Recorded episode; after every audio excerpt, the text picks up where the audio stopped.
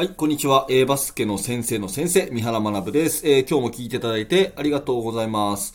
えー、今日のテーマはですね、2024年、バスケはこう進化するというね、技術的なお話をしていきたいと思います。えー、新年始まって、えー、昨日までが目標設定みたいなね、えー、テーマだったので、今日はバスケットボールの技術の話をしていきたいと思います。えー、2024年の今年、えー、オリンピックイヤーですよね。オリンピックの年なんですね。あのー、なんか、間が空いてない、もう、もうオリンピックみたいな感じすると思いますけど、まあ、2021年にね、えー、コロナの関係で1年、東京のオリンピックがずれたということもあり、えー、2024年の今年はパリオリンピックなんですね。えー、バスケットボール界は、えー、明るい話題がありまして、まず男子がワールドカップの成績により48年ぶりの自力出場を決めたということですよね。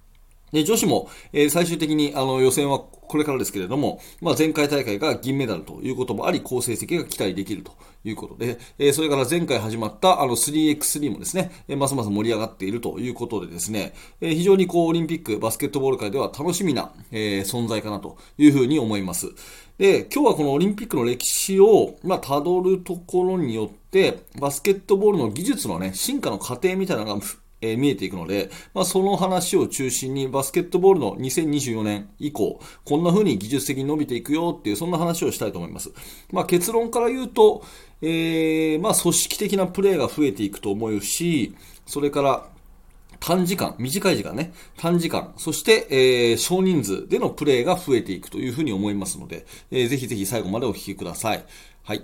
えー、でですね、まず最初オリンピック、えー、バスケットボールが始まったのっていうのは1936年なんですよね。最初は男子だけでしたけども。えー、1891年に、えー、バスケットボールが生誕してから約40年後かな？の、えー、ベルリンオリンピック、1936年にベルリンオリンピックが競技になり、えー、そこからずっとですね、アメリカがずっと勝ってたんですよね。はい。で女子の方も1976年に、うんと、モントリオール大会ですかね。モントリオール大会で、えー、正式種目になってからというものですね。えー、初回こそ、あの、金メダルを取ってないけれども、それ以降、出場している大会はすべて、アメリカが金メダルということで、もう男女ともにアメリカがもうほぼ無敗と言えるような、そういう成績を残しているのがバスケットボール種目であるということになります。うん。まあ、そんな中で、いくつかのアメリカの負けたポイントがあって、えー、男子で言うと1972年に、えー、アメリカが、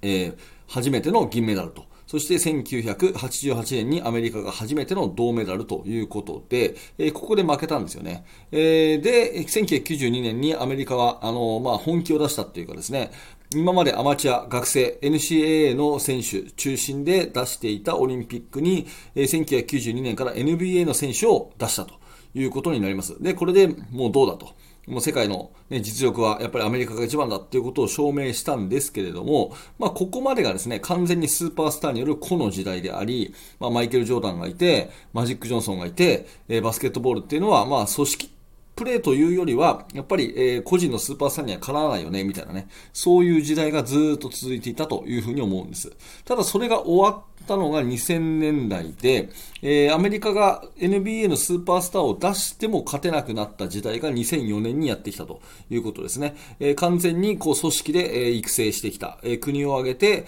えー、選手のオールラウンドからとか、えー、戦術の行動からとかを測ってきた、まあ、アルゼンチンだったり、あとヨーロッパのスタイルに勝てなくなったってきたんですね。はい。まあ、その後はですね、またアメリカも、えー、そういった、あのー、世界で活躍する選手をアメリカの NBA に取り入れながら、があの、自分のチームを強くしてきたので、また負けてないと。え、さすがアメリカというところになってきてるんですけど、明らかにですね、その、世界が憧れる1人、2人のスーパースターがいるチームが勝つという、そういう時代から、スーパースターがいても勝てなくなってくると。それよりも、えー、育成システムだったり、選手のオールラウンド化だったり、えー、戦術の高度化だったりっていうチーム、国に負けてしまうという時代が、あってですね、まあ、今回も、うん、どうですかね、2024年のオリンピック、まあ、アメリカがですね、決して弱いとは思わないんですし、まあ、レブロン・ジェームスをはじめね、えー、ベテランのスーパースターも意欲を、出場意欲を見せるという話もありますんで、まあ、うん、どういう戦いなのかわかりませんけれども、まあ、あの、若手の力だけでは多分アメリカは勝てないだろうなというところを私は一ファンとして思っています。まあ、主にヨーロッパのバスケに学ぶですね、組織の時代に完全に入ってきたということですね。これはもう一つ言えることだと思います。え、それともう一個ですね、バスケ以外の競技でも言えることなんですけど、スポーツ全体がもう完全にですね、少人数、そして短時間。こっちにシフトしてるって傾向がありますよね。まあ、ラグビーとかね、もう15人制から7人制の種目があったり、まあ、バスケットボールも5人制から3人制とかですね、どんどんどんどん少人数制、そして短時間化っていう風になっていくんですね。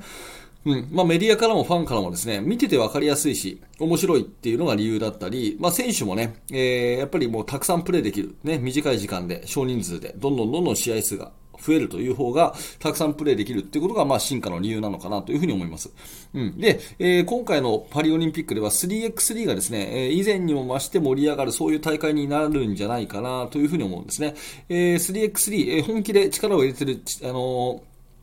国が増えています。まあ、日本もそうでですね、日本もバスケットボール界上げて 3x3 もっともっと盛り上げたいというような、えー、動きを感じます。3x3 の特徴としてはやっぱりコーチがいない、え選手の自己決定が進むというような、えー、まあ、プレイスタイルですし、まあ、スクリーンプレイを多用することだったり、ドリブルアタックを多用することだったり、あとはスリーポイントシュートですね。3x3 であれば2点シュートになりますけれども、あのスリーポイントラインの後ろからのロングシュートを多用するというような、まあ、現代のババスケットボールの技術っていうのは 3x3 の進化で各国ますます、え進化するんじゃないかなというふうに思います。はい。えー、ということでですね、ここから話をまとめていきますけども、じゃあ2024年以降バスケットボールどうなっていくかということは、まず、うんこの時代、えー、個人の技術だけが高められればいいっていう時代から、やっぱり組織の集団の時代に明らかに入ってきてるなというふうに思います。なので、えー、まあ、いい選手が集まったチームが勝つというだけではなくて、チームのカラーだったり、チームの文化だったり、そのコーチがね、えー、コーチング哲学をちゃんと持ってるとかっていうチームが、ますます伸びていく、そういう世界に、うん、ますますなっていくんじゃないかなというふうに思います。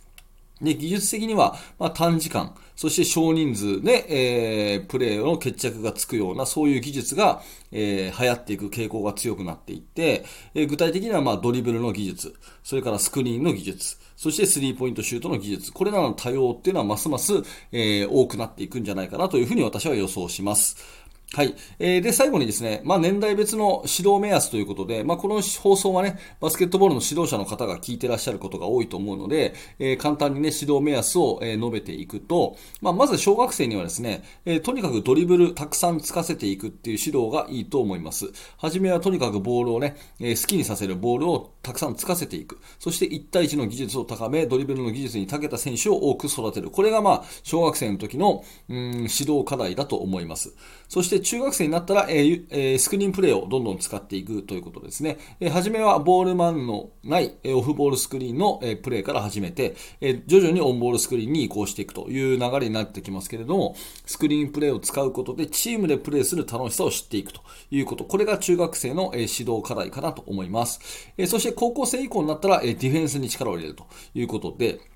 えー、特にアンダー16以降はですね、オンボールのスクリーンが増えていきますので、えー、その守り方ですね、えー、あの、ヘッジするとか、スイッチするとかですね、ドロップするとか、アイスをするとか、まあいろいろありますけれども、そういう守り方を知ることによって、その攻防の理解によってバスケットボールの総合的な IQ を高めていくというような、まあそういう流れがいいんじゃないかなというふうに思います。はい。ということで、えー、いかがだったでしょうか ?2024 年のバスケはこう進化するというお話をさせていただきました。えー、このチャンネルいつもバスケットボールの話で、コーチングの話してますので、えー、今日の放送がちょっとでも良かったなと思ったら、ぜひチャンネルのフォローをしといてください。また、いいねのボタンを押していただけると、えこの放送が他の方に届きやすくなりますので、いいねのボタンを押して応援してくださると嬉しいです。はい。えチャプター区切ります。お手元そのままでお付き合いください。はい。ということで、えー、続いてコメント返しいきたいと思います。えー、お正月にもかかわらずコメントをいただいている方が数人いますので、コメント返しますね。えー、 Voicy の方、コメントいただきますと、あの、声による返信をしています。ここから一本の放送を取るということもありますので、えー、ぜひぜひよろしくお願いします。えー、徳さん、短期目標と長期目標の組み合わせの設定が大事ですね、というアウトプットいただきました。ありがとうございます。えー、平田さん、私は、えーと、元日に立てた目標がありました。えー、腕立て伏せ1日10回ですと。それは今でも続いていますと。知人からも体の変化を言われるほどになりましたということでね、昨日たまたまこう、一つ例に出した腕立て10回というのを平田さんはやられてるということで、すごい、えー、なんか偶然を感じますね。はい、ありがとうございます。これからも腕立て続けてください。はい。えー、山田さん、小さなことからコツコツとですね、と、強い、強いチームにするためには、えー、日々自分が勉強して成長し、良いと思う練習を続けて、長い目で見て、これからのチームの特徴を構築していきたいということで、えー、アウトプットいただきました。山田さん、ありがとうございます。えー、こんな感じで、あのー、 Voicy の方ではですね、えー、コメントいただければ読み上げますので、ぜひぜひよろしくお願いいたします。え最後お知らせです。え無料メルマガぜひぜひ登録してください。メルマガ登録していただきますと、最初の1つ目で限定の動画もプレゼントしています。ぜひ無料にてお受け取りください。えそして、えバスケの大学研究室では現在進行形で手掛けている最新のチーム作りについて、えほぼ毎日三原が記事を投稿しております。もしよかったら研究室の方も一度覗いてみてください。はい、最後までありがとうございました。三原学でした。それではまた。